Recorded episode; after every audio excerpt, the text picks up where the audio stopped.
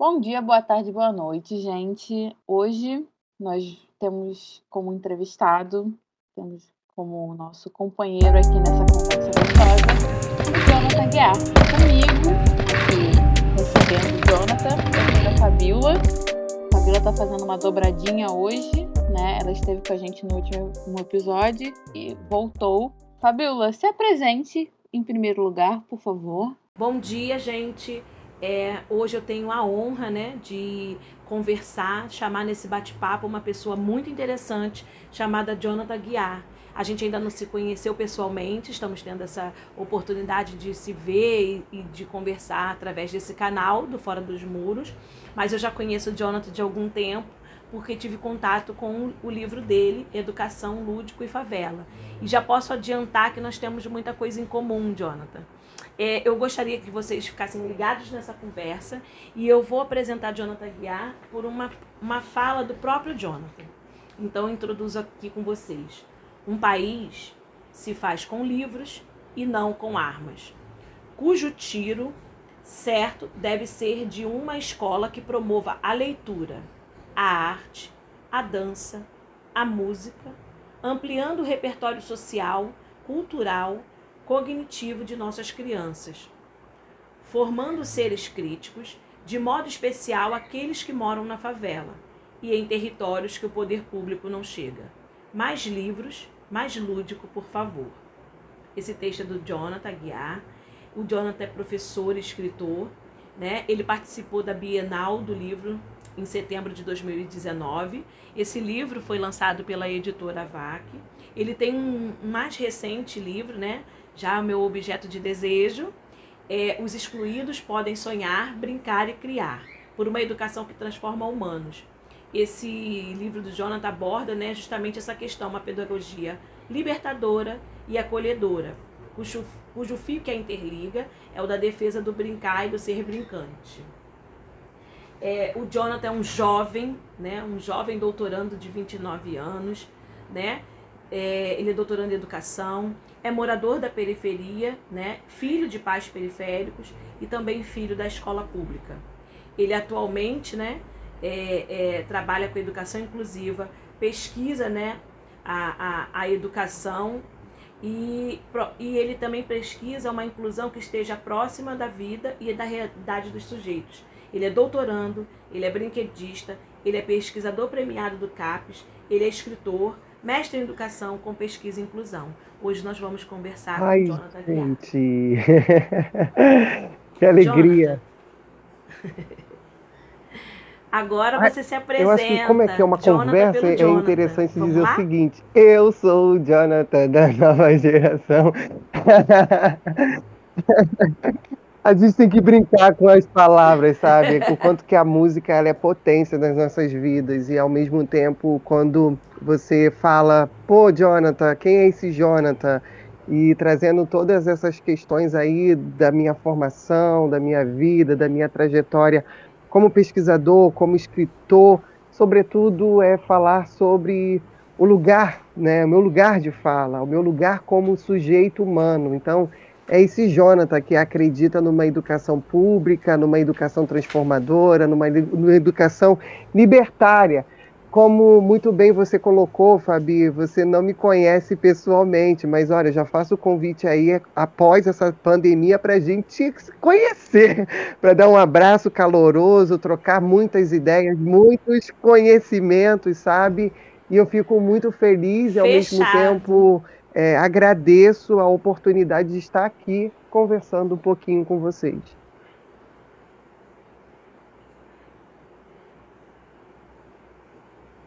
Sim, Jonathan, é, eu, eu fico muito feliz e já também vou replicar o convite, né? É, pesquisando sobre você, né? É, vasculhando sua vida nas redes e você é, se apresenta né, na, na última Bienal, na Bienal de 2019, pela Vaca Editora, e eu quero te convidar né, para uma Bienal Cultural e Social da Periferia, que a gente faz aqui nas redondezas de Padre Miguel, a gente faz uma Bienal é, é, para os sujeitos, uma Bienal outra, né? Para sujeitos que não têm acesso a essa Bienal e já te faço esse convite. Convite aceito, tamo junto, tamo junto e misturado, porque é isso, sabe? Eu, eu fico é... muito é, feliz quando eu conheço e de fato recebo também esses convites é, de estar presentes em ações que acontecem dentro dos territórios como acesso à questão da democratização do próprio livro, acesso a mais leituras. Então, assim, Sim. quanto que é potente. É, mais do que pensar em ações que acontecem de uma forma de projetos, é, Jonathan, quando faz parte da Bienal, mas que outras bienais podem acontecer dentro dos territórios, para poder trazer um pouco esse, essa relação da própria potência periférica, sabe, dos povos negros, dos povos favelados, e, e eu fico muito grato. Tamo junto. Até para poder participar também desse evento como ouvinte, também pode contar com a minha presença, sabe? Se o Fora, se o fora do Muro fosse um, Sim, Jonathan, um, então... Um app de relacionamento, eu já tinha sentido aqui que dá, tinha dado um match aqui entre vocês, gente. Porque... um, um match intelectual aqui, já chipo. Com certeza. Já chipo esse... Muito bom.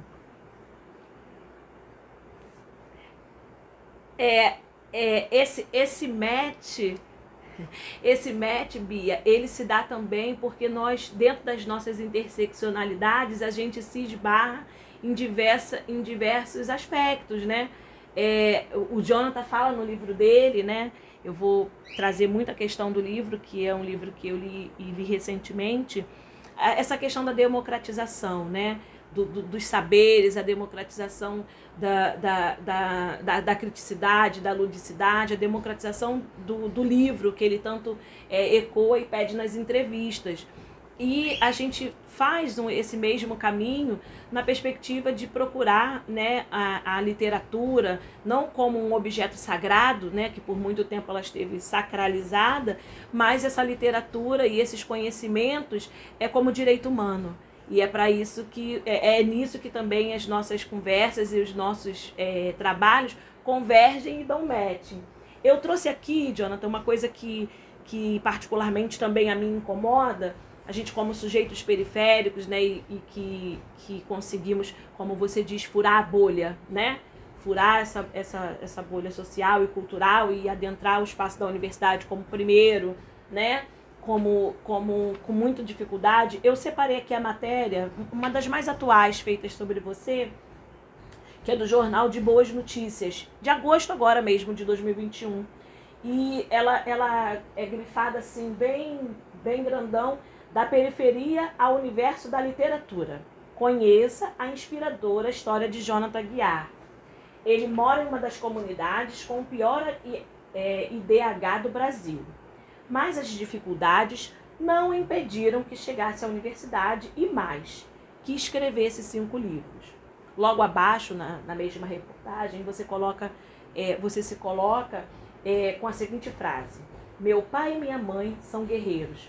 Conciliar os estudos para eles não foi possível. Ou se trabalha, ou cuida da casa, dos filhos, ou estuda. E eu percebo em muitas, é, em muitas é, em muitas reportagens, em muitas abordagens que nós, sujeitos periféricos, que de alguma forma ascendemos através da educação, né, que é um, um dos únicos possíveis caminhos para a gente, né, que não o caminho da, da, da fama, o futebol, né, é, a música que, que alcançava um ou outro expoente negro, periférico, favelado, é, essa, é, aqui eu, eu vejo nessas reportagens, eu já, já passei por isso até com, com minha filha, a gente é, em diversas ocasiões aconteceu isso que eu vou descrever aqui. Uma tendência das reportagens sobre sujeitos favelados, periféricos, né, a exaltar a questão de uma forma a parecer hum, é, a, a base meritocrática, né, ou que, que ascender, conseguir é, publicar cinco livros, que a gente sabe a dificuldade que é a publicação de livros no Brasil, e, e, e conciliar é, a nossa vida né, com, com a universidade, com, com a intelectualidade, a nossa vida periférica, e tentar concluir tudo, tudo isso junto, parece nas reportagens como algo meritocrático ou como se a questão fosse apenas o desejo do ser humano, né? Ah, se esse sujeito olha, fosse uma questão do desejo escondendo todas as impossibilidades que a gente tem. Né, durante esse percurso, a gente tem impossibilidades mil. E eu gostei muito que você logo embaixo cita, olha, para o meu pai e para minha mãe foi impossível, né? Você deixa claro essa Não só incomoda, sabe, no Isso sentido incomoda, de parar para poder pensar sobre essas questões, mas ao mesmo tempo me provoca a entender qual é o lugar que Jonathan, que Marias, que Franciscas, que Joões, né, estão ocupando nessa esfera social, sabe? É, porque quando eu olho para minha história, e aí vem todo esse processo, como muito bem você colocou, Fabi, é, de colocar é, luzes né, de uma determinada meritocracia, no movimento de, olha, mais uma história de sucesso, que sujeito brilhante que chegou aqui, recentemente assistindo até um programa Sim. de TV se boa parte, acredito eu, dos ouvintes que estão aqui nos ouvindo por meio desse podcast deve ter assistido, sabe, uma grande emissora e tudo, onde colocava luzes né, na história de uma pessoa, como o próprio Gil do Vigor, falando: olha aqui, mais uma história de sucesso, entende? E isso me incomoda de uma certa forma, porque por trás dessa história de sucesso, a gente vê ali muitas lutas. A gente vê por, é, por trás dos bastidores, que algumas vezes a mídia não coloca tantos é, refletores assim, dor, lágrimas, e é algo que perpassa a minha vida. E acredito que muitas das pessoas também que estão me ouvindo nesse momento podem se identificar. Para escrever um primeiro livro, olha quantas é, quantos nãos eu recebi né, na minha história. Hoje eu tenho uma inserção dentro do mercado editorial que me deixa também, ao mesmo tempo, muito espantado, porque eu digo assim: quantos jovens periféricos negros gostariam de estar dentro de um setor, dentro de editoras grandes, e olha que eu escrevo para um público que está dentro do campo da educação, com professores e tudo mais, mas ao mesmo tempo não consegue. E aí vem todo o movimento também de investimento, sabe? Parcelamento do cartão de crédito em quantas vezes, sabe? Para poder publicar o seu primeiro livro. Isso passou na minha vida. E depois, ao longo da minha trajetória, eu tive possibilidade de ingressar dentro de editoras onde eu não pago para publicar.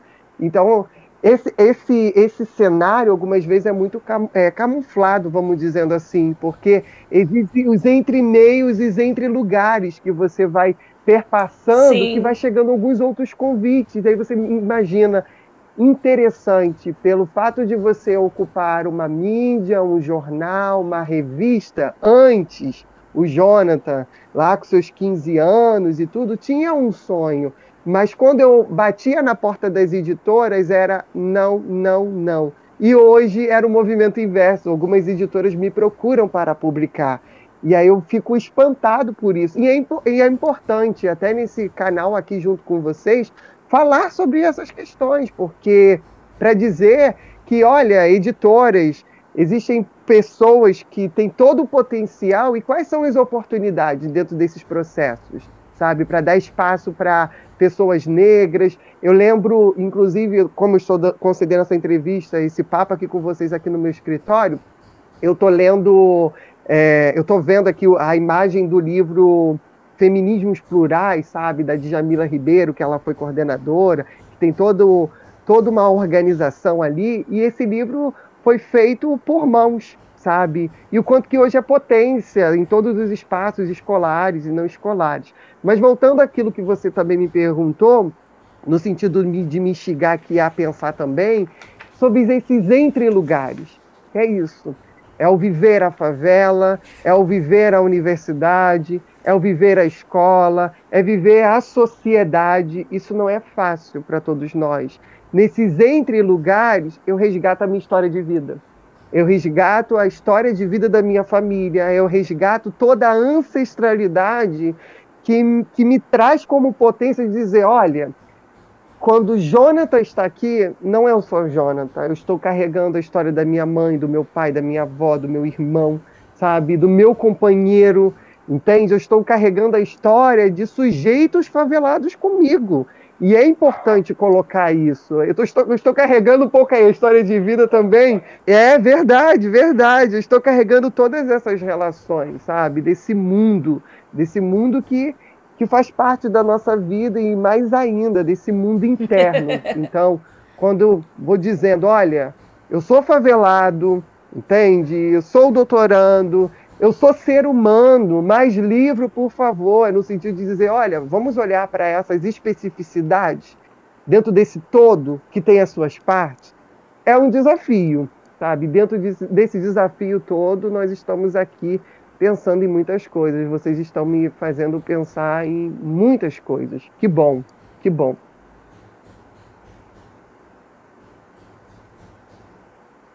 É, é, eu percebo nessas, nessas reportagens, em pequenas falas, né, em algumas frases assim que parecem até é, inofensivas, né? Elas passam por, por inofensivas, que elas acabam por colocar o holofote no Jonathan, né? É, você vai colocar na, naquela situação em cima do autor, mas de alguma forma invisibilizando todo o processo, né? Que é tão importante quanto o, o resultado, né? Ou até mais. É, dentro do processo, há muita coisa para a gente analisar e pensar que não só o resultado final, né?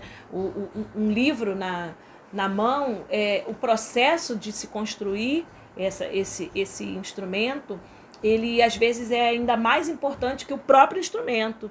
Né, na, na vida do autor, por exemplo. É, eu, no, nesse seu livro, né, Jonathan, é, Educação Lúdica e Favela, você aborda e relata é, quantos tiros seriam necessários para a aprendizagem, né? Tiros de educação, leitura, e você faz o seu apelo pelos livros, são tiros mais do que necessários. É, é, e eu ainda coloco assim, da, ouso né, adicionar a mediação, o diálogo, o respeito e a representatividade né, é, em um lúdico possível para cada sujeito é a mensagem que eu retiro desse, desse seu livro.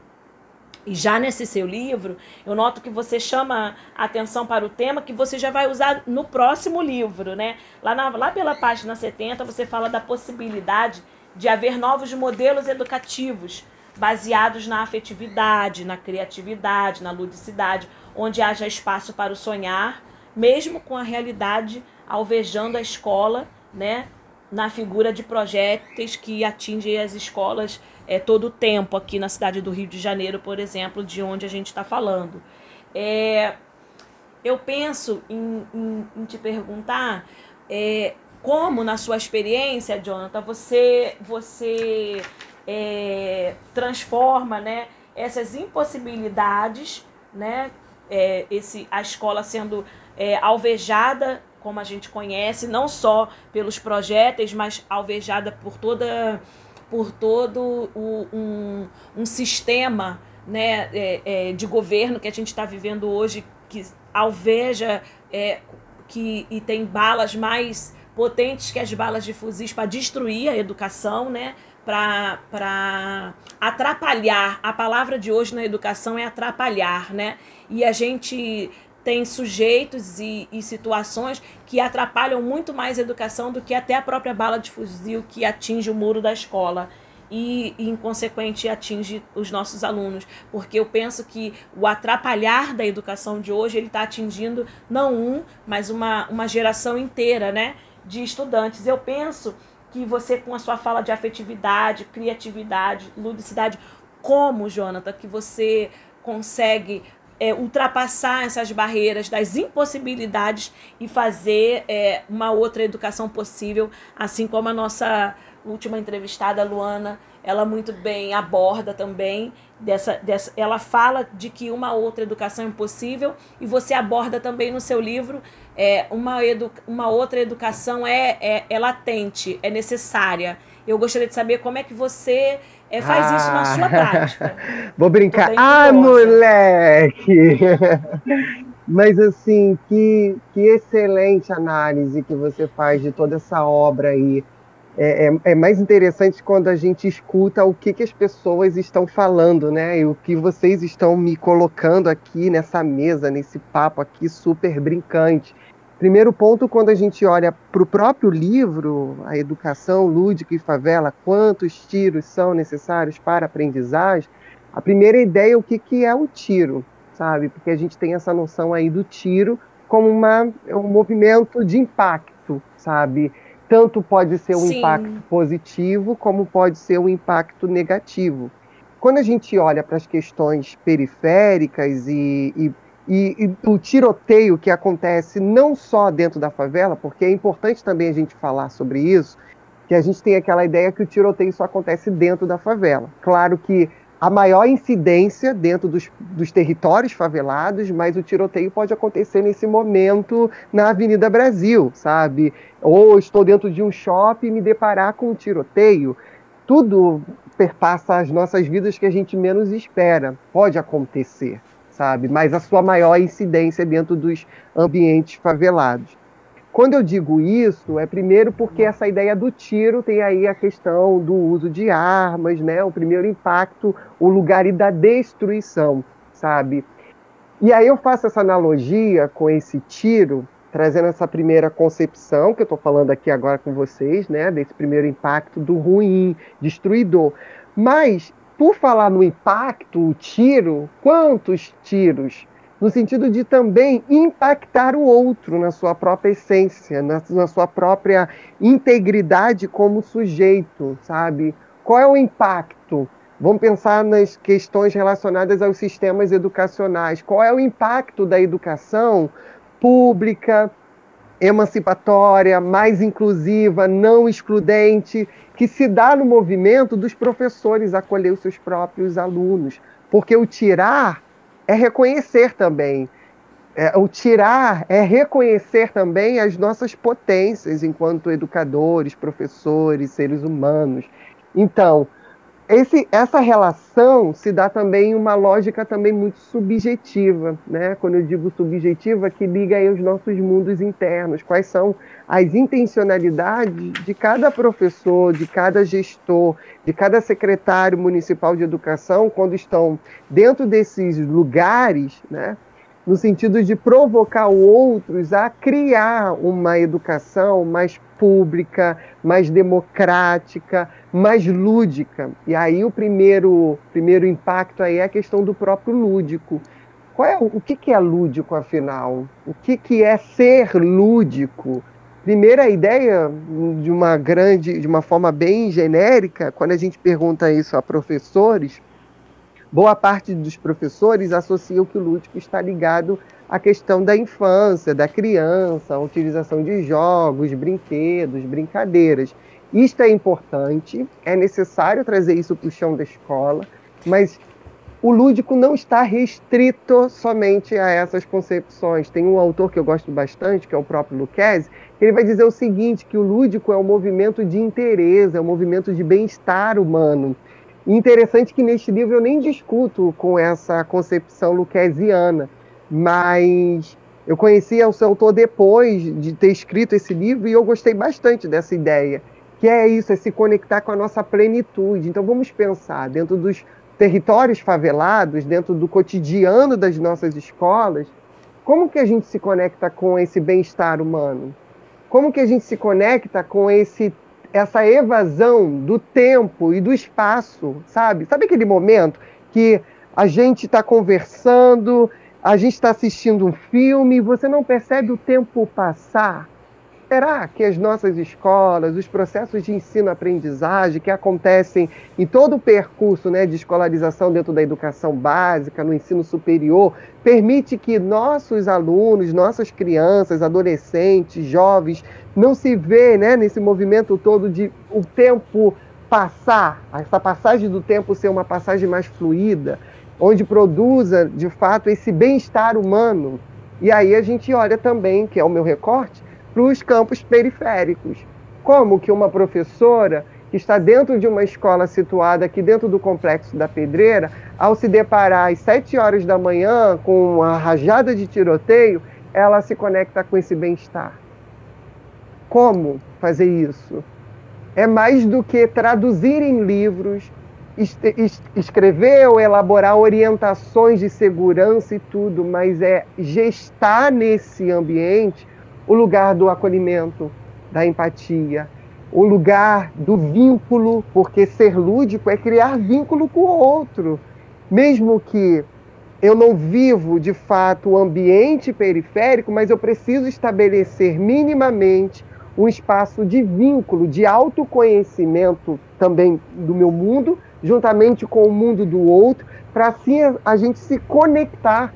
Quantas vezes eu, Jonathan, saí aqui do Complexo da Pedreira e fui para a universidade e em alguns momentos até cheguei atrasado por questões relacionadas até ao próprio ambiente e não fui acolhido, sabe? Quantas vezes me deparei em situações quando eu saía do complexo da Pedreira ia para o complexo da Maré, que cada território tem seus códigos, tem as suas relações, e me deparava com outras situações. E o que me conectava ali, frente a essas situações, era o desejo, era o movimento. Mas claro que não é só o desejo, mas também o movimento de construir conhecimento com aqueles que estão dentro do próprio território. Claro que esse olhar ele, ele carrega, sabe, o olhar também de muitos professores, de muitos pesquisadores, como a minha querida e amiga Jane Santos, sabe? Eu sou eternamente grato a todo esse movimento de acolhimento e é, e é importante aqui nesse espaço também fazer essa reverência, não só no sentido de ser a minha amiga, mas para além de ser a minha amiga, é uma profissional exemplar, que eu tiro o meu chapéu por esse olhar que ela tem dentro da educação básica e que também constrói, que é consolidado dentro do ensino superior, mas mais do que isso, está dentro dessa relação aí do que, que é vida, do que, que é ser humano. Usei a Jane aqui como exemplo, né? no sentido de se conectar, mas no sentido também de pensar que aquele que está dentro da academia e aquele que está dentro da educação básica, atuando como professor, mais do que ser professor, somos seres humanos. Mais livro, por favor, que esse tiro, né, desse reconhecimento de criar vínculo, de empatia, de libertação, sabe? Porque é isso. Quando Jonathan ingressou dentro da universidade, na UFRJ, eu tinha uma visão de mundo. Eu tinha uma concepção de mundo que só girava em torno da própria favela. Mas quando eu piso no ensino superior, eu começo a ver e a reconhecer outras possibilidades. Mas quantos sujeitos que vivem também esse lugar? Olha aí esses entre lugares que talvez podem também ser explorados no cotidiano, na classe de alfabetização, sabe? Lá no primeiro ano do ensino fundamental, que hoje não é denominado mais como a classe de alfabetização em si, mas onde esse sujeito ele está gestando esse lugar, esse lugar do aprender, esse lugar do desejo, e esse desejo também perpassa a questão da política pública pensar hoje em dia uma educação que tem esse olhar mais atencioso para o lúdico, para a criação, para, para, para, para o lugar ali da, da libertação, no sentido de você perceber que você também pode construir conhecimento, isso perpassa ao movimento é, de institucionalização, o movimento também do poder público dizer, olha, vamos olhar para os territórios Vamos olhar para aquilo que acontece dentro da escola pública. Recentemente, eu estava, eu tive a possibilidade de retornar à escola que eu frequentei na primeira etapa do ensino fundamental, que é aqui dentro do complexo da Pedreira, na Escola Municipal José Pedro Varela, e eu fiquei muito feliz de conhecer projetos que acontecem dentro dessa instituição. Então é isso, porque algumas vezes a gente vê muitas ações acontecendo de uma forma isolada. Então, quando a gente reconhece esses projetos, a gente precisa dar à luz, vamos dizer assim. Então, que bom que eu estou aqui podendo trazer também essas histórias e essas ações. Isso é também reconhecer esses tiros. Olha aí, o tiro do impacto. Eu falo muito, mas eu quero ouvir vocês também, porque aí a, conversa fica muito centrada também no próprio Jonathan. Mas olha, que bacana, que bacana. Jonathan, em primeiro lugar, a conversa para ser centrada em você mesmo, tá? Hoje, hoje é sobre você. E tem outra coisa, não se engane. Quando, quando a gente acha que a gente não tá gostando do, do que a gente tá ouvindo, a gente interrompe mesmo, tá? Isso aqui. É pra interromper. Se, se a gente te deixou falar, porque a gente tava adorando o que a gente tava ouvindo, tá? Fique tranquilo. Ouvindo, né? É, ouvir você falar, é, também a mim remete, né, os nossos processos de educação, as nossas vivências, né, na, nessa caminhada de, da educação que tanto a gente converge, né, a gente se intersecciona em vários aspectos. É, e essa educação, essas vivências da nossa caminhada, a gente vê a nossa e dos sujeitos também que estão, que estão à nossa volta. Você cita, né, a, a, a, você cita Paiva na, na questão da pedagogia social, né? A pedagogia social como um conjunto de saberes teóricos, técnicos, experienciais, descritivos ou normativos, mas saberes que tratam de um objeto determinado e este objeto é o que chama educação social, pertence à ordem das práticas, processos e fenômenos, quer dizer, a ordem da realidade educativa. É, você considera esse processo né, do lúdico, é, é, esse processo seu de, de o seu olhar sobre a educação como um, edu, um, um, e você como psicopedagogo, você se considera um psicopedagogo da pedagogia Pode ser, social? sabe? Porque é isso, a gente vai nomeando algumas coisas, renomeando, ressignificando todos esses processos educativos que acontecem na escola, fora da escola, na clínica psicopedagógica também. É, então, de fato, esse olhar para o social é primordial, porque falar sobre a escola, independente de ser psicopedagogo, perpassa a minha prática como professor.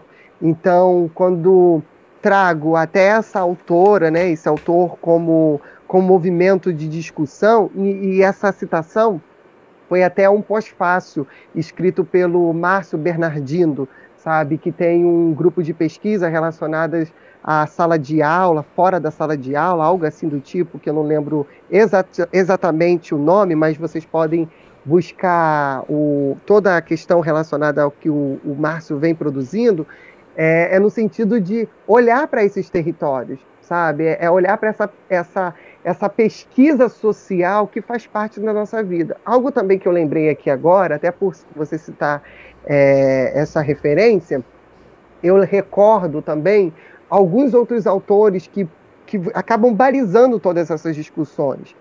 É, como a própria Carolina Maria de Jesus, quando a gente olha para o Diário de uma Favelada, sabe? O quanto que, olha aí, a pesquisa qualitativa, a etnografia acontecendo por aquela que não estava nem dentro da universidade. Isso eu acho uma joia rara, gente.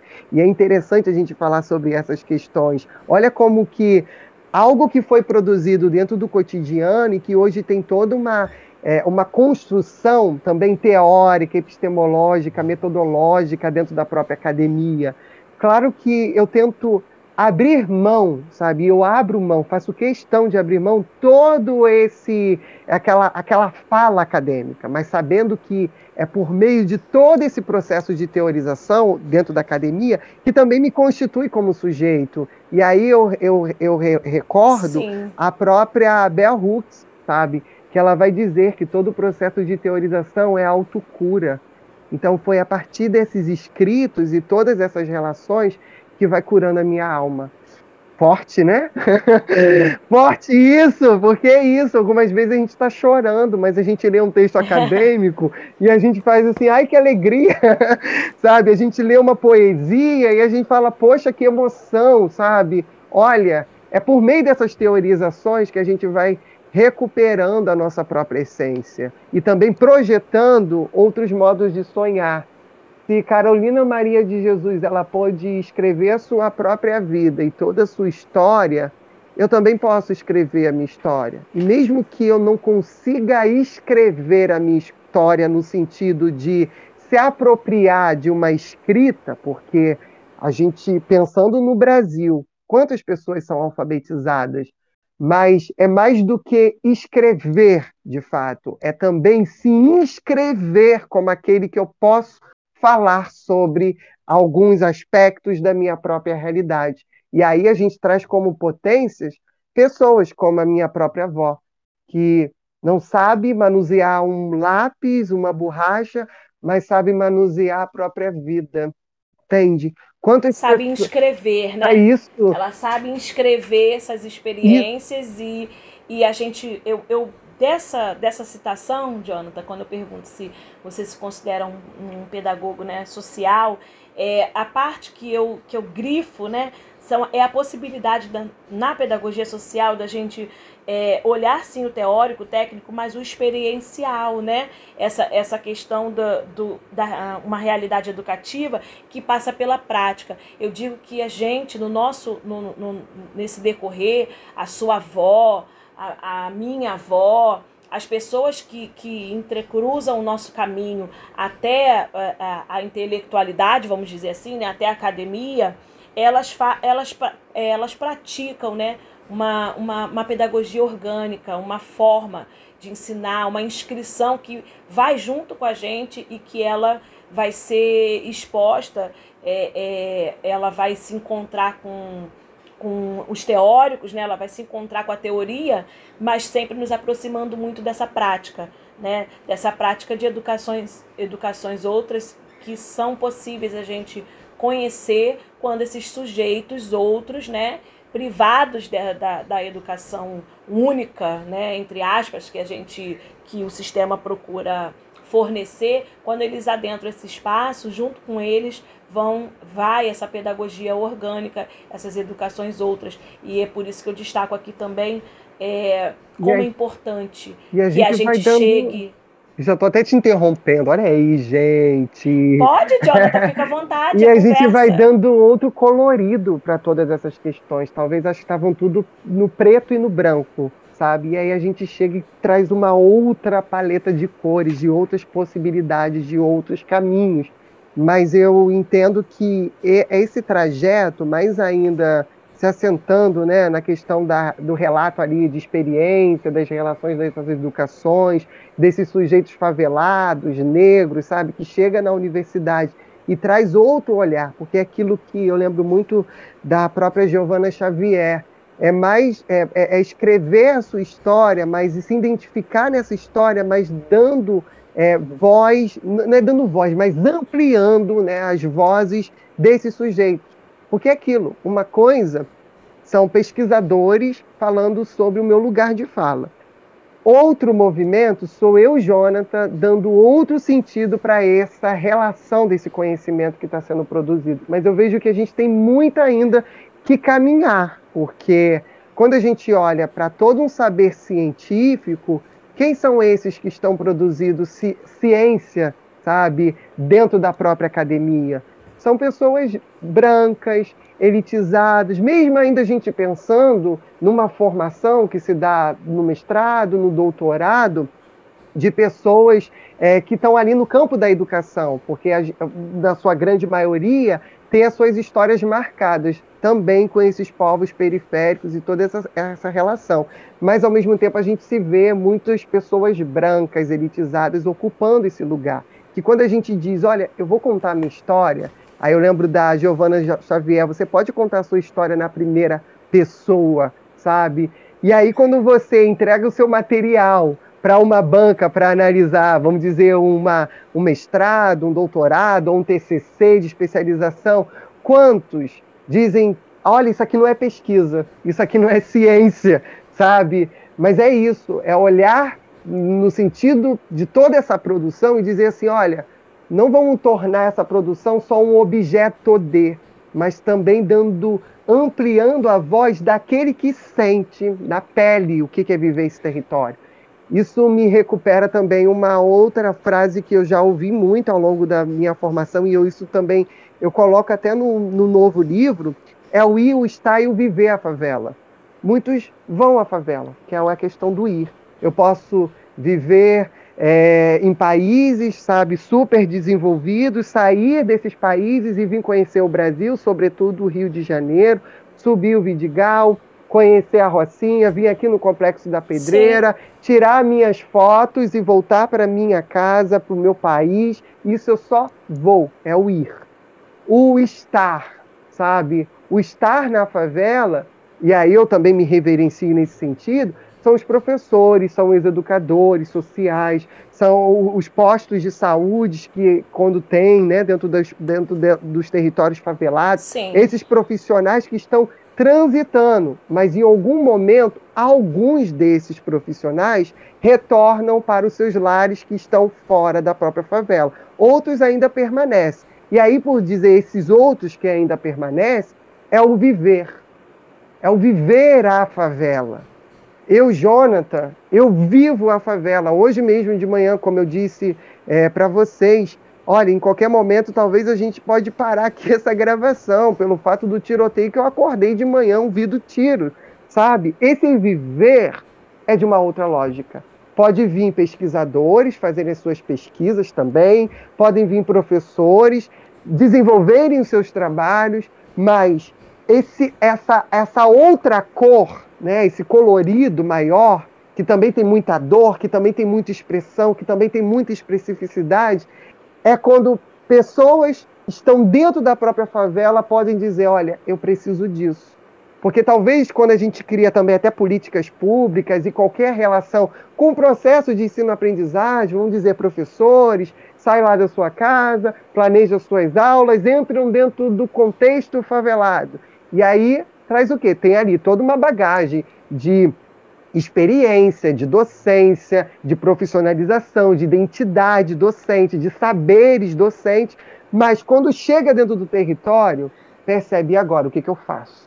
Porque esse agora o que, que eu faço, eu preciso abrir mão também de toda essa construção para poder me aproximar do outro e aprender também com o outro, que é no campo da psicopedagogia, a gente chama muito de ser ensinantes e aprendentes. Claro que a Alicia Fernandes, ela não vivia nesse contexto favelado.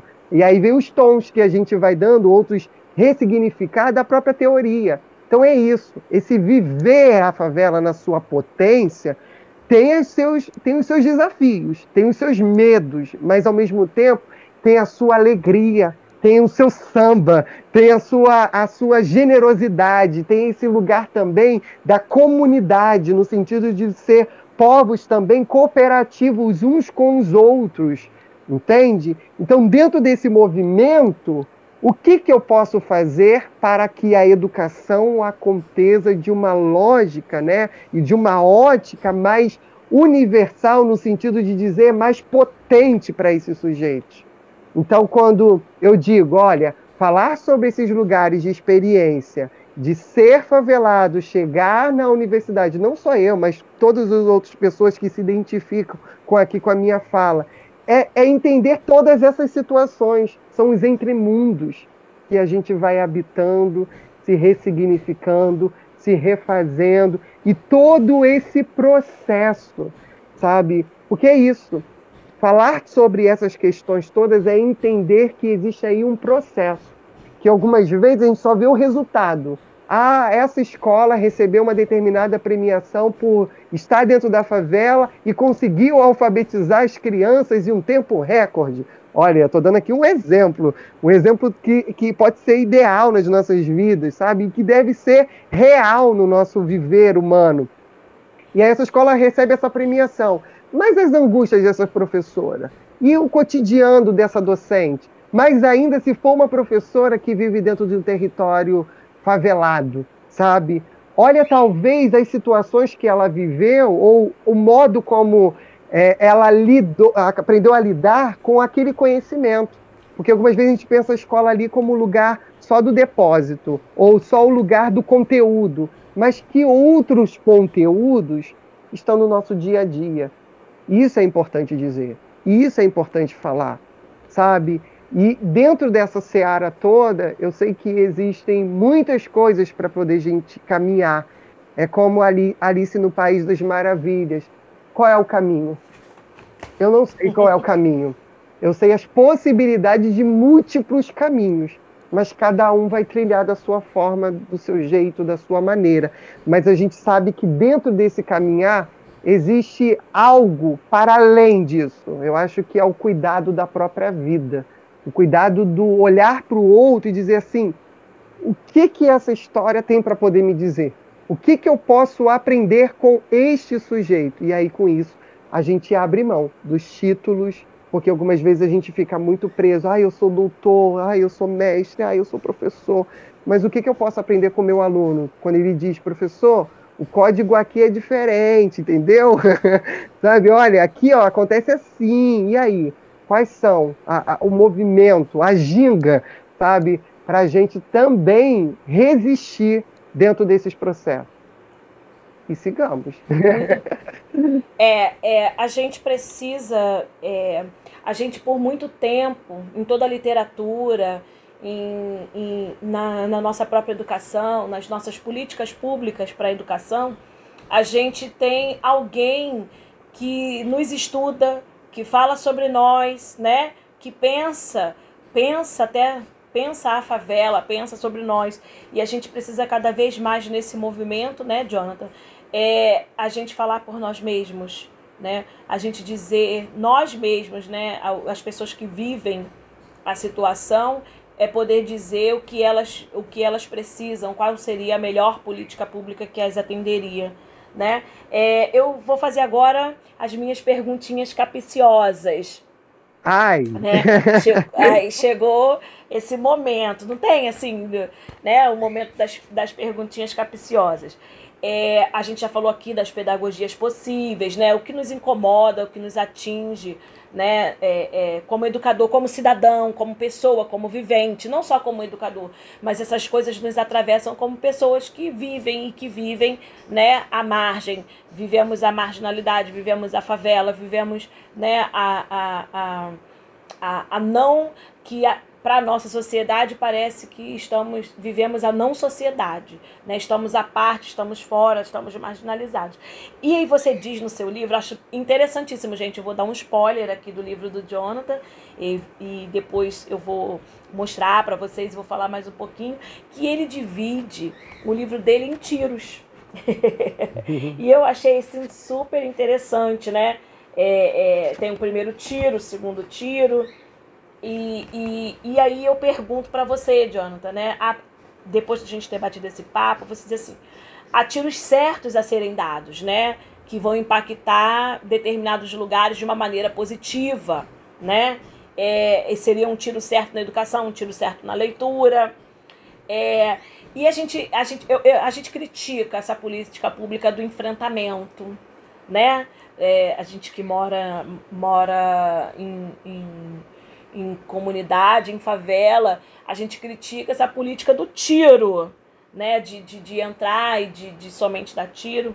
É, você, é, pensando sobre, sobre essa ótica, você acharia interessante, além dos tiros, a ocupação desse espaço? Sim, a ocupação é necessária e primordial.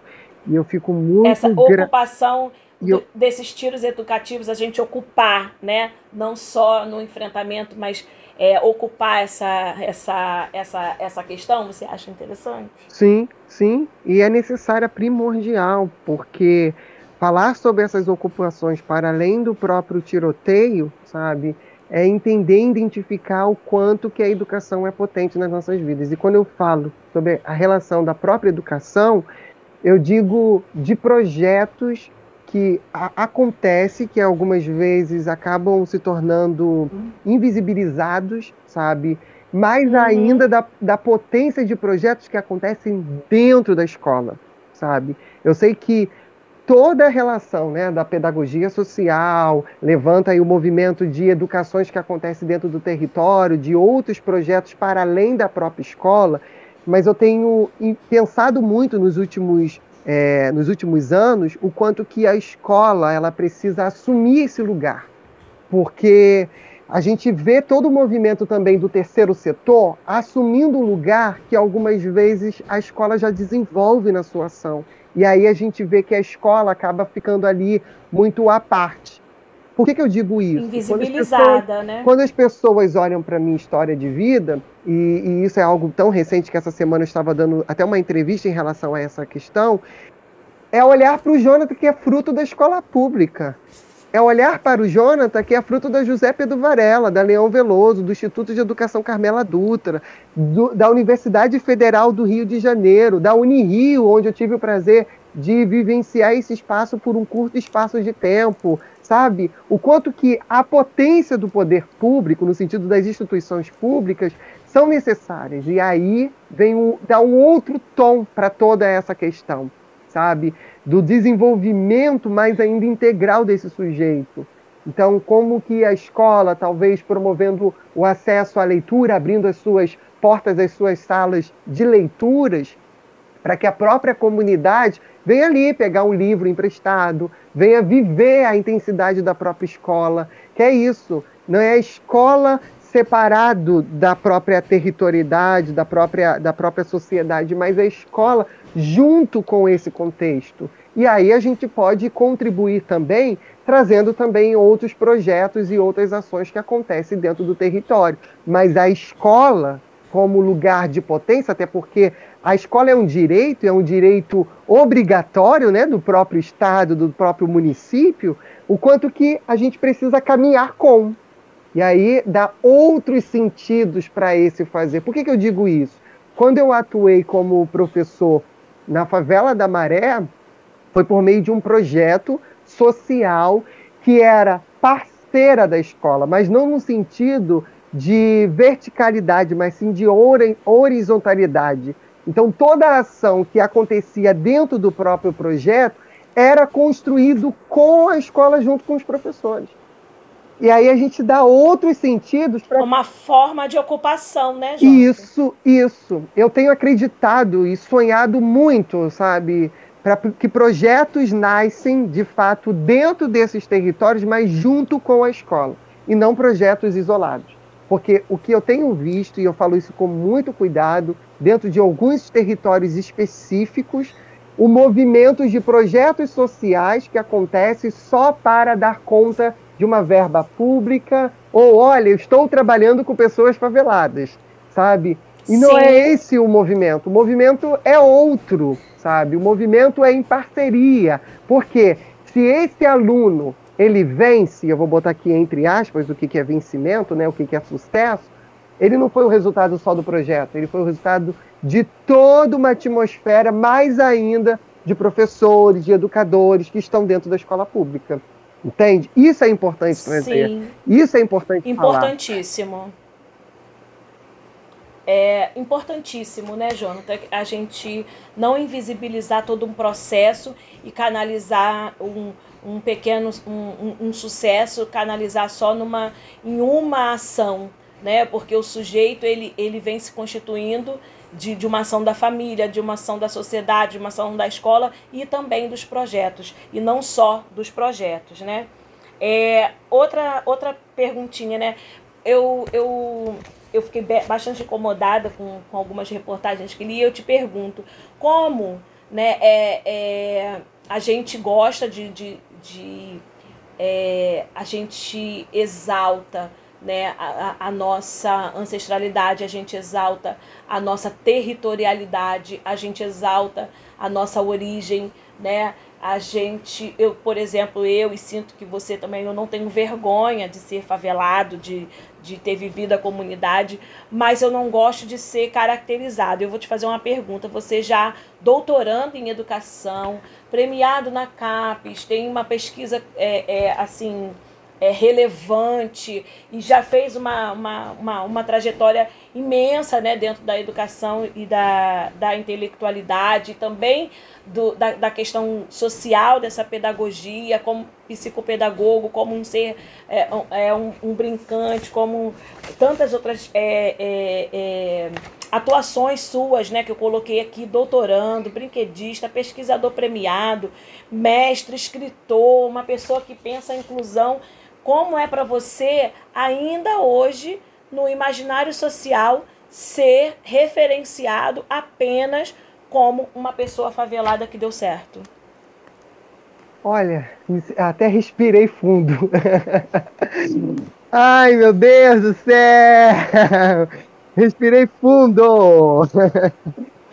Porque tem aí seus desafios que são gigantescos, sabe? Tem é, eu, eu, pelo fato de pertencer a um laboratório, que é o LAPEAD, a gente olha. A, uhum. a Mônica Pereira dos Santos, ela desenvolve uma, metodologia, uma ontoepistemologia, sabe, que se chama hominilética. Olha que nome difícil, gente. O que é a hominilética? É o movimento de você olhar para o mundo, sabe, para qualquer relação social, humana, social, por diversos aspectos políticos, culturais, práticos, complexos, dialéticos, sabe, que vai constituindo. Então, assim, é um olhar amplo sobre diversos movimentos e, ao mesmo tempo, não é algo é, fina, fin, finalístico, né, vamos dizer assim, é algo temporal.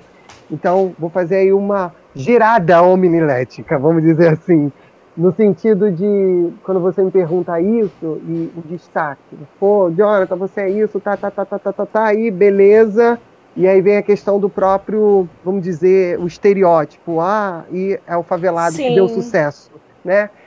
Primeiro ponto, você acredita, eu, sempre, eu acho que já disse isso várias vezes em vários meios de comunicação, eu só me identifiquei como uma pessoa favelada foi a partir dos anos 2018, por aí assim, se me falha a memória, que eu participava de um congresso nacional de educação em Minas Gerais e falando sobre jogos, brinquedos, brincadeiras lá do Complexo da Maré, apresentando esses dados, porque acredito eu que nesse momento aqui pode estar me ouvindo também pessoas que não só atuam no campo acadêmico, mas donas de casas. O que, que acontece? A gente apresenta trabalhos sabe, daquilo que a gente está desenvolvendo na academia. Fazendo sabe? ciência. Isso. E aí o que, que acontece? Dentro desse movimento todo, depois de terminar essa apresentação, eu me deparo, me deparo com um professor, doutor, que ele vira para mim e fala: Jonathan, eu tenho pavor de quem vem da favela,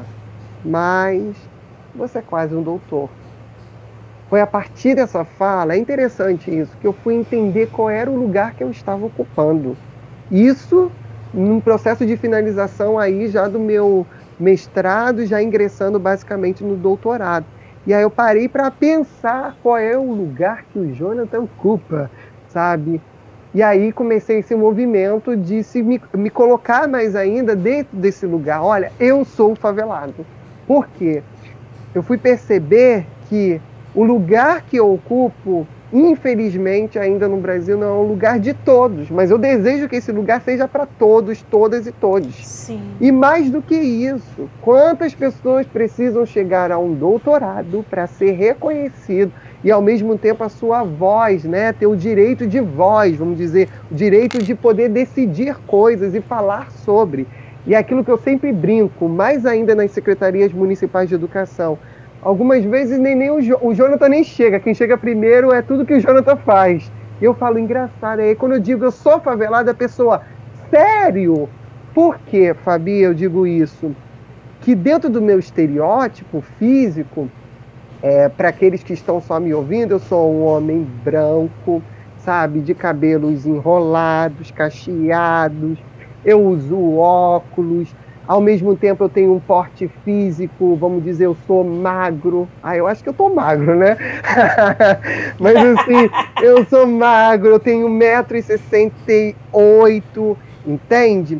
Então, assim, dentro dos, das minhas características físicas, pessoas não me entendem como uma pessoa favelada. Favelada. Sabe? Por Sim. quê? Quais são Sim. os tipos de roupa que o Jonathan usa? Olha aí, eu dando alguns detalhes para vocês. É, dependendo do evento ou o que eu vou fazer na minha vida, eu tô lá com uma calça jeans, um blusão colorido, algumas vezes um blusão de uma cor mais é, neutra possível. Então, assim, eu não tenho, de acordo com uma visão social, aquelas características que alguns sujeitos ainda impõem que a pessoa favelada deve ter. Tem que ter. Sabe?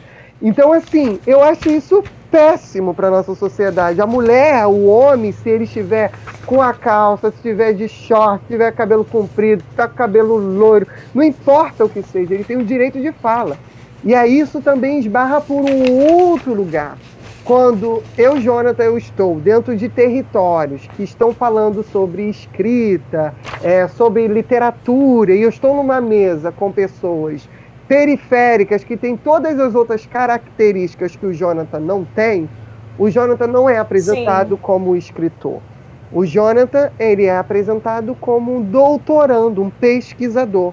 E aí a gente sabe que algumas vezes alguns sujeitos entendem isso de uma outra lógica. E aí eu entendo, Sim. eu tenho toda essa escuta aí afetiva, sabe? Que é aquela escuta da, da pessoa que acaba me atacando. Chegou a pes o pesquisador, e pelo fato de não ter todas essas características. É uma pergunta que me move ao mesmo tempo, me deixa bastante reflexivo, sabe? E essa reflexão é no sentido de ser potência também, para a gente, algumas vezes, desmistificar alguns mitos, sabe? Que a pessoa favelada, ela pode ser um ser acadêmico, que a pessoa que está na academia, ela também pode ser uma pessoa favelada. E aí, eu lembro de um artigo recente que eu publiquei falando sobre ser pesquisador favelado, ser favelado pesquisador. Então eu estou entre esses mundos, sabe? E, e quando a gente olha para essas questões e todas essas é, esses estereótipos, a gente precisa quebrar os estereótipos. E não é fácil, é um processo. É, é, sabe? É, um processo... é um processo de dicotomias, né? Isso, Jonathan? por isso que eu falei é que eu. É bem um processo de, de dicotomias. Por exemplo, quando você está apresentando, por exemplo, num, num coletivo dentro, dentro da favela e você chega branco, com uma roupa sóbria, e aí a, a, a dicotomia é: um é pesquisador. E quando você vai para uma entrevista de um jornal que é para o acesso de pessoas pesquisadoras, é, tem, tem um público né, relacionado que não público da favela, o jornal vai lá e coloca: olha, esse aqui é é, ele não coloca primeiro um doutorando, né? E ele coloca assim, não, ele é, mora num, num lugar com pior IDH, é, mas essas dificuldades aqui não impediram que ele escrevesse cinco livros e chegasse à universidade. Isso. Né? E a gente... é, é, essa dicotomia entre você precisar ser somente educador, somente intelectual ou somente favelado. E, e a nossa diferença está aí, né? Na, na, na nossa potência em ser as duas coisas. Isso aí é uma grande tsunami, sabe? Eu tô aqui lembrando muito, fazendo analogia esse exemplo. Que é isso, quando a gente menos espera, a gente tá ali no turbilhão, o mar entra, sabe? E, e é uma tempestade. Por que, que eu tô dizendo que isso é uma grande tsunami? Que a gente, enquanto é, aqueles que está construindo também conhecimentos, junto também com esses territórios, sabendo, identificando também os territórios, também produzir conhecimento, mas voltando à minha ideia, aqueles que chegam ao mestrado, ao doutorado, à academia e viver esse espaço, a gente tem que ter maior cuidado para algumas questões. Por que, que eu digo isso? Para a gente não deixar o ego né, abater as nossas vidas, porque a gente vê muito esse movimento e eu sempre digo para qualquer professor, gente, eu sou professor e eu sou ser humano, ponto. Os títulos, eles são necessários, eles são importantes, porque a própria sociedade algumas vezes pedem isso né, nas nossas vidas, na nossa relação, e eu sou aquela pessoa que eu gosto de estudar.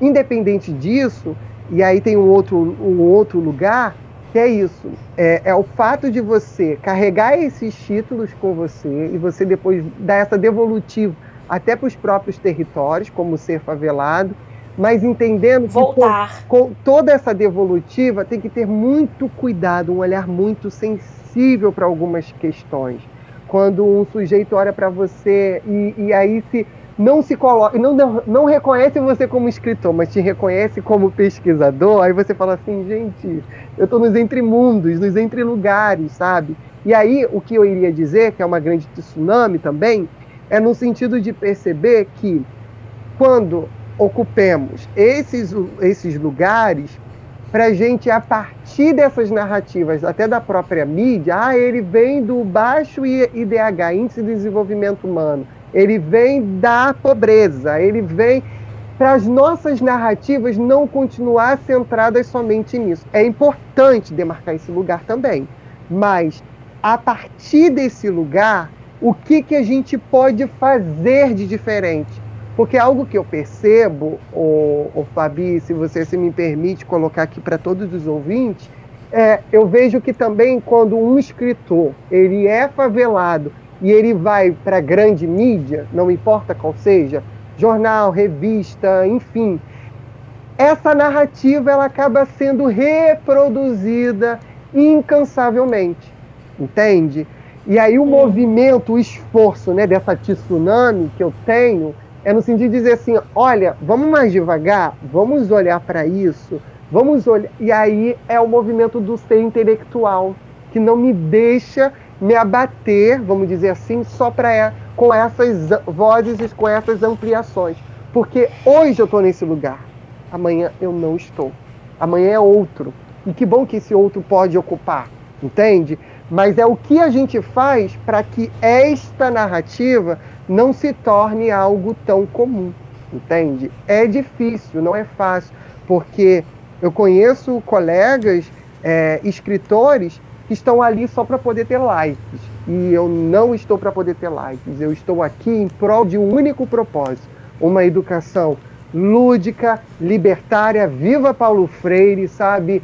Que quando eu falo é no sentido de dizer que não é minha voz, é as vozes dos laboratórios que passei, é as vozes do Jonathan que conheceu e que conhece a cada dia professores, é as vozes de cada uma de vocês aqui que está me provocando a pensar tudo, todas essas questões. Isto é importante, porque quando aparece a imagem do Jonathan, eu queria que não aparecesse a imagem do Jonathan, que aparecesse talvez uma imagem que representasse para além do Jonathan, sabe? Que eu acho que iria me contemplar mais ainda e eu não ia me sentir é, uma pessoa com uma tão visibilidade, mas é para além dessa visibilidade. São os corpos que está para além daquilo que a gente consegue ver existir. Por trás dos bastidores, existe muita gente. A gente precisa dar nome a essas pessoas.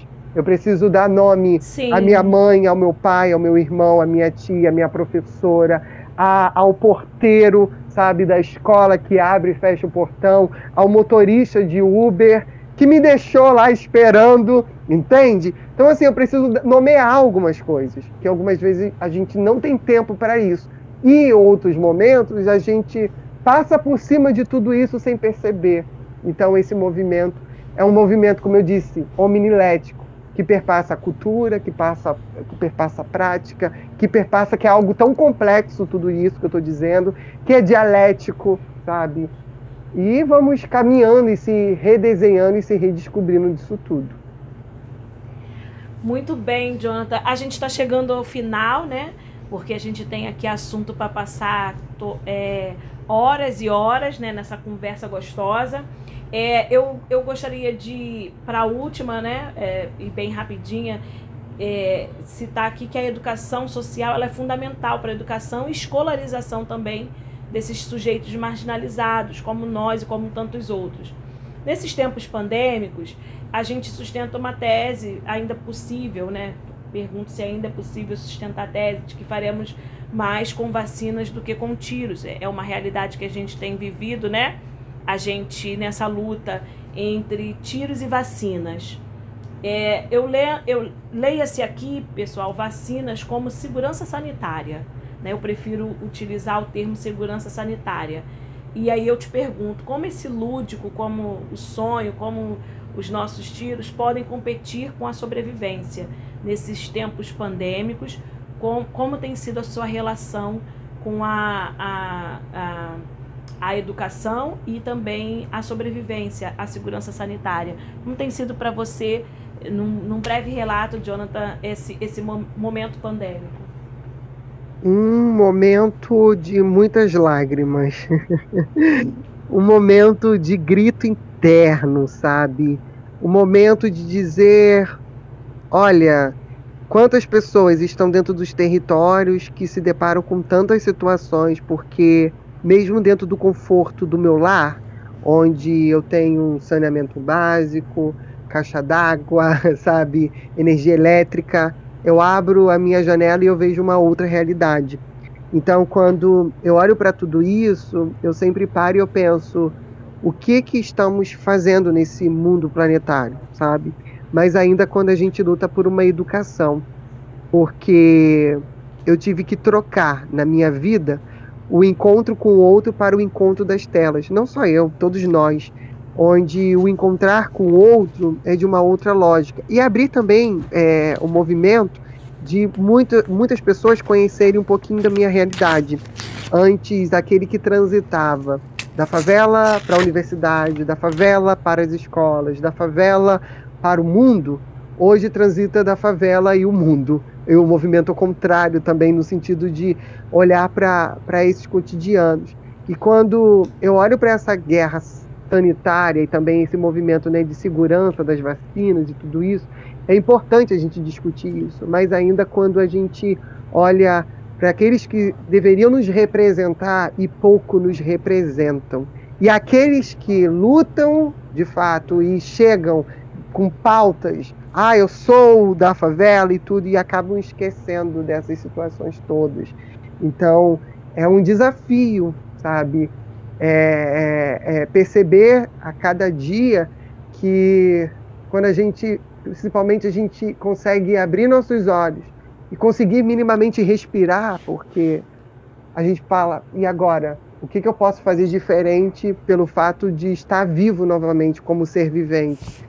Então, falar sobre vacinação, falar sobre cuidado, é falar sobre o direito à educação, é falar sobre o direito de ser lúdico. Por que isso? Falar sobre o lúdico, algumas vezes a gente tem aquela noção que o lúdico é alegria, é prazer. Não. O lúdico significa lidar com as nossas sensações, as nossas emoções. Sobretudo aquela fala dos negacionistas, sabe? Eles passarão e a educação há de resistir, porque a gente tem professores, a gente tem educadores, a gente tem cientistas que acreditam nessa educação, que não é isso que está defendendo aí, não sabe? Onde diz que as nossas crianças, nossas pessoas com deficiência devem voltar para as classes especiais, onde diz que o povo negro, o povo periférico, sabe? Ele não tem voz, não tem vez, que a universidade é para poucos, sabe? Então, quando a gente olha para tudo isso, a gente pensa, e aí, o que a gente faz? Viva Elis Regina, sabe? A gente está vivendo uma uma história que já vivemos, mas em outros, outros caminhos. A gente precisa recuperar autores, músicos, todos esses seis seres que já passaram por esta vida e já deixaram um recado, sabe? Como os nossos pais. Lembrei de Elisa aqui agora. Como os nossos pais. Não, não serei só como os nossos pais. Eu, sei, eu serei para além do meu pai, para além da minha mãe, mas não abandonando essa toda essa ancestralidade. Isso é importante. Eu acho que na minha fala eu disse várias vezes isso é importante no sentido de demarcar esse lugar. Olha, vamos, vamos embora, porque a gente precisa ocupar tudo, sabe? Dentro da favela, para além da favela, a favela precisa descer, descer do, do, do seu lugar, do, do asfalto, né? Do, quando digo descer a, a, a, o morro e ocupar o asfalto. Se a gente pode ocupar, e o que eu vejo aqui da minha janela, a favela para ir para o baile funk, por que a gente não pode ocupar as ruas? Tá aí um ponto para poder a gente pensar. Por que, que essa favela, algumas vezes, ela brilha tanto, né? no desfile de escola de samba, para a gente comemorar, para a gente beber, festejar e por que essa favela algumas vezes não tem tanta força para poder ir para o chão da rua e lutar por direito à saúde, à educação, à vacina, entende? Então vamos, vamos ocupar, vamos ocupar, é a potência, porque quando eu encontro colegas moradores diz: "Ah, eu te vi na TV", eu falo: "Que legal". E aí, tamo junto, sabe? bora ocupar? bora ocupar? E aí sempre, sempre aquela ideia que sempre eu escuto.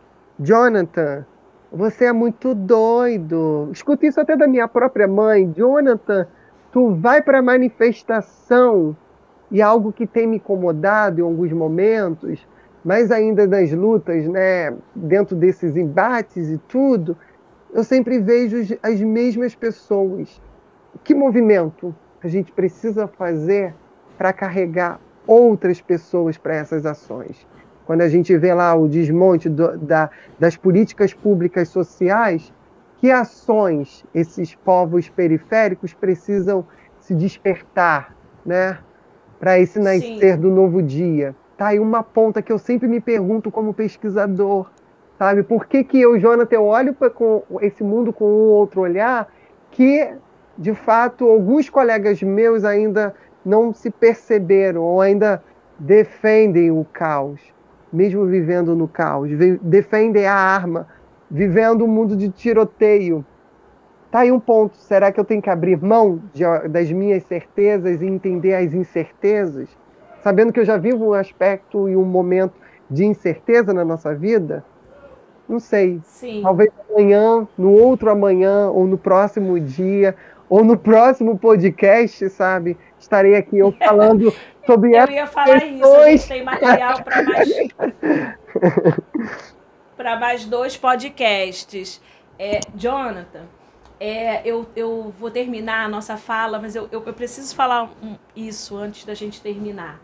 É, eu sempre ouvi, né, o dia que a favela descer, né, o dia que a favela descer, eu e eu analisando como mulher preta, mãe periférica, uma mulher que trabalha, uma mulher que foi para a educação já depois de uma, uma certa idade, é, o lance não é o dia que a favela for descer, sabe? Vou deixar mais uma pontinha para a gente pensar e a gente concluir no próximo.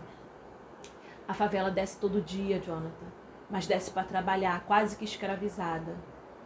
E nesse, nesse local do trabalhar, do, do trabalhar quase escravizado, que você trabalha hoje para comer hoje mesmo, é que a gente não tem esse a gente, a escola e o pensar e, e esse, né?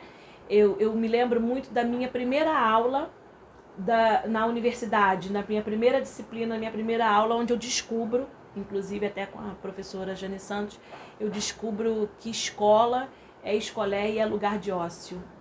E esse lugar de pensar é um lugar também que precisa ter ócio, que precisa ter tempo e investimento. Aquele que os seus pais não tiveram, né?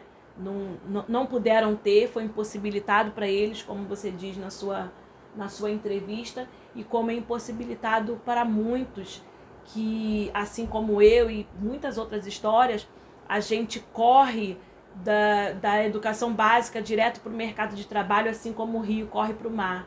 E, e esse trabalho quase escravizado que a gente vive nessa sociedade é o que nos impede de de firmar o pé lá embaixo, embora que a gente desça todo dia, mas mais para trabalhar e sem até às vezes tempo, condições físicas e, e, e mentais de, de pensar esse, esse lugar que a gente está vivendo. É, eu te agradeço demais por esse podcast, Jonathan. A gente tem muito para trocar ainda. É, foi uma, uma alegria enorme te receber aqui nessa nossa mesa, nesse nosso bate-papo. Foi uma delícia é, é, conversar com você através do seu livro sobre aquilo que você pensa, sobre aquilo que você escreve na primeira pessoa, né? O que é muito legal poder ver que é possível e conhecer você agora aqui falando comigo, estando nesse, nesse canal, a gente já conhece pessoas em comuns, a gente está em movimentos em comuns e eu aguardo ansiosa, né, nesse nesse momento, o momento que a gente possa juntar as nossas interseccionalidades, as nossas, é, as nossas singularidades, as nossas particularidades tão, tão próximas, das nossas realidades tão próximas. Gostaria de juntar isso pessoalmente, se possível, sentada numa mesa, conversando, tomando água. É, e, e eu espero ansiosa te receber também aqui né, na, na Bienal Cultural da Periferia e dizer que eu estou assim muito satisfeita com, com, com, a nossa conversa, dizer que eu estou muito feliz em te conhecer.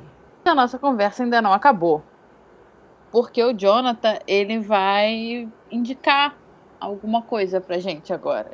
Ele ele fez o dever de casa dele e ele está ansioso desde o começo da nossa conversa para essa indicação. Criei expectativas, Jonathan, não vou mentir. Criou?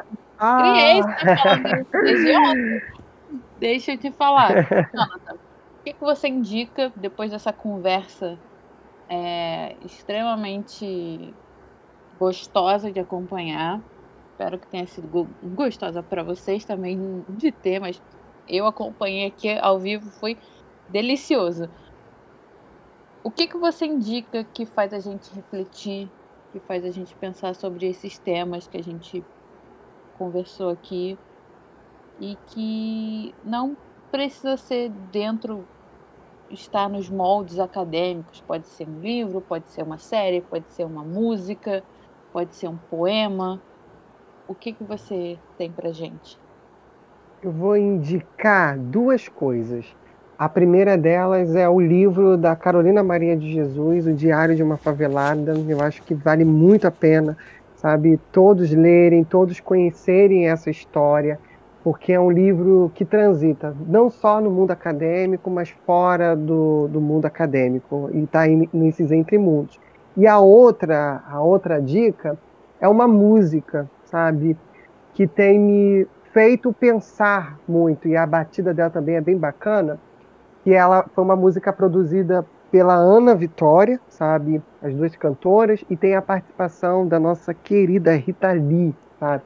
Inclusive, até marquei aqui alguns trechos, só para poder ficar aquele gostinho de quero mais. Eu sei que vocês vão em busca para poder ouvir, que diz o seguinte: Deixa eu me apresentar, que eu acabei de chegar. Depois que me escutar, você vai lembrar meu nome.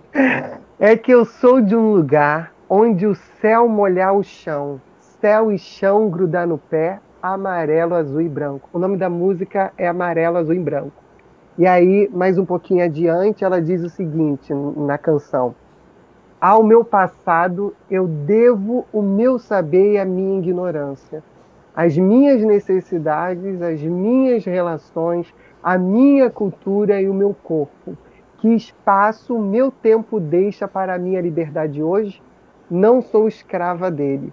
Eu vim para te mostrar a força que eu tenho guardado. O peito está escancarado e não tem medo. Não, não tem medo não. Eu canto para viver. Eu vivo o que tenho cantado. A minha voz é meu império, a minha proteção. E minimamente ela finaliza, que aí vocês vão ouvir a música por completo meu caminho é novo, mas meu povo não. Meu coração de fogo vem do coração do meu país. Meu caminho é novo, mas meu povo não. E aí eu ressalto aí, como eu disse, a questão da relevância e da reverência que a gente faz. Porque olhar para todas essas questões da favela, do viver, do criar, do imaginar, é entender, sabe? Toda a construção que acontece no dia a dia, no trem, dentro de casa, e todos os sujeitos que vão complementando né, e ampliando o que, que é educação. Tenham certeza que hoje, depois desse podcast, eu estou saindo aqui outra pessoa. Já chorei, já ri, já brinquei, porque é isso. A educação transforma vidas. E essa potência de transformação perpassa o fato de ouvir, de acolher, de narrar as nossas histórias, de reconhecer até o fato da minha avó lavar meu uniforme, isso recupera todo o conhecimento que eu tenho hoje, toda a, a atmosfera do que, que é educar, ensinar, criar, imaginar, do que, que é sonhar. Se hoje eu sou voz, amanhã eu não posso ser mais, mas que fique aqui as sementes que podem brotar sabe? No sentido de germinar uma educação libertária, transformadora e não excludente. Desculpa se nesse momento agora acabei de fato chorando, porque falar sobre educação é falar sobre vidas, é falar sobre alma, é falar sobre o movimento né, que transforma o ser. Mesmo naqueles dias quando a gente pensa, será que habita transformação? Será que existe esperança? É possível sonhar. E vocês que estão me ouvindo, e mais ainda esse belo time que está aqui, me fizeram mais um dia acreditar na educação que transforma indivíduos. Desculpa pelas minhas lágrimas, mas é algo que me toca. Muito obrigado. Jonathan, você não tem que se desculpar por nada, entendeu? Muito obrigada por estar aqui com a gente. A sua presença aqui foi. É sério. É, a cada a cada episódio que a gente grava é, é, uma, é uma libertação diferente, sabe? Tipo, é muito bacana o que acontece aqui. A Jenny tá. A Jenny também tá emocionada aqui no chat, que ela tá acompanhando a gente. Muito obrigada mesmo. Você não tem que pedir desculpa por nada. Entendeu? O seu choro também é bem-vindo aqui, tá? Seu choro de alegria, de emoção. Sua emoção também é bem- bem-vinda aqui. Tá? Muito Gratidão. obrigada. Tá? Acho que não tem jeito melhor de concluir esse episódio com a. Entendeu? De- Com certeza. Depois, disso, depois Com dessa certeza. fala maravilhosa, eu vou. Eu dou por encerrado aqui. O que, que você acha? Você- Vocês querem falar mais alguma coisa ou o microfone é de vocês? Eu vou fazer uma indicação. Ah, Uma... Eu gosto de entregar o trabalho, tenho medo de levar zero. Ah. eu vou indicar, para quem me conhece, né? Sabe que eu tenho um pouquinho de hiper, né? Não, não tenho dificuldade de concentrar com filme. Quem, quem me conhece. Eu preciso, para assistir um filme, fazer três outras coisas ao mesmo tempo para poder assistir o filme. E eu, eu tava eu tava num looping, né? Eu tenho um filme só que eu assisto mil vezes e, e que consigo ficar presa nele, que é o filme O Apaió. E eu eh, recentemente assisti a dois filmes de produções eh, novas e de, de atores negros é, assim fenomenais e que eh, não precisei fazer crochê durante o filme, não precisei fazer nenhuma outra coisa, eu fiquei eh, totalmente presa à tela como eu nunca havia ficado. É, eu vou indicar o filme Doutor Gama, que é bem novinho e que já está disponível aí na, nos streams. E o filme M8, Quando a Morte Socorre a Vida. É, foram filmes que assisti aqui em casa, junto com, com a família, e que trouxeram assim reflexões e conversas bem bem bacanas e eu indico para que essas conversas e reflexões e acho que possa passar pelas, pelas, pelas outras pessoas, pelos outros lugares aonde esse, esse podcast chegar. É, quero terminar agradecendo imensamente a presença do Jonathan aqui conosco, que foi riquíssima, que foi inspiradora, que foi emocionante. Jonathan, seja bem-vindo. É, está bem-vindo na minha lista dos queridos também. Seja muito bem-vindo. É, eu, eu gosto muito de estar perto de pessoas eu, que, que têm esse tesão pela educação, né? É, eu, eu tinha uma. Cheguei sempre e sempre com esse discurso na, na universidade de que a escola sempre me era um lugar que eu me sentia muito feliz e segura. Era um lugar que eu, onde eu sempre gostei de estar e eu sinto que educação é esse porto para mim e para tantos outros vejo que para você também é muito emocionante. É, eu agradeço demais a sua presença e ansiando o nosso encontro. Beijinhos. Estou muito feliz e acho que aqui a gente pode encerrar.